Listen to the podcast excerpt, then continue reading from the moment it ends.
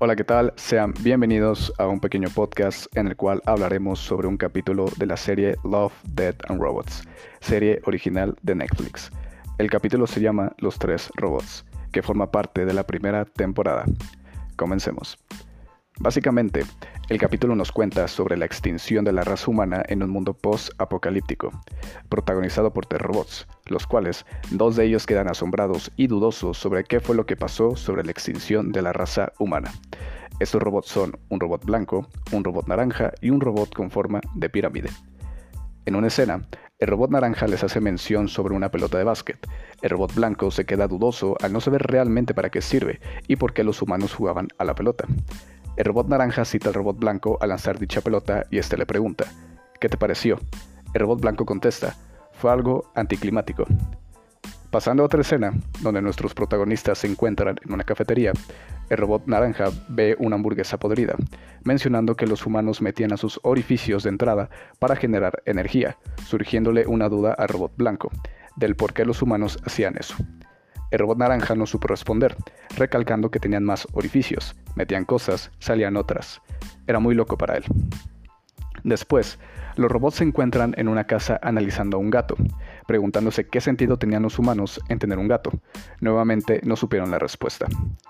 El robot blanco se espanta cuando el gato se le acerca, pero el robot naranja calma un poco al robot blanco, diciéndole que solamente lo acaricie. Nuevamente el robot blanco se espanta al escuchar el ronroneo del gato.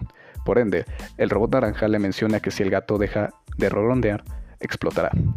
El robot blanco se espanta más de lo habitual y no puede hacer nada, ya que el gato está en sus piernas. Afortunadamente, no pasó a mayores y solo fue el susto. Pasando otra escena, vemos a nuestros protagonistas en una tienda de videojuegos, donde el robot naranja se burla un poco del robot blanco, ya que hay una consola tirada en el piso, por lo cual le menciona que salude a su padre. Un dato interesante es la mención de T-Bag, acción que consiste en agacharse sobre la cabeza de un enemigo muerto tumbado en el suelo con el fin de humillarlo, al acercar supuestamente los testículos de nuestro personaje a la cara del contrario. Este concepto surge en los videojuegos de disparos, llamados shooters. Finalmente, el robot con forma de pirámide contesta la pregunta del principio. La causa de la extinción de los seres humanos fue su arrogancia. Envenenaron el agua, mataron la tierra y asfixiaron el cielo. Básicamente murieron por un desastre ambiental.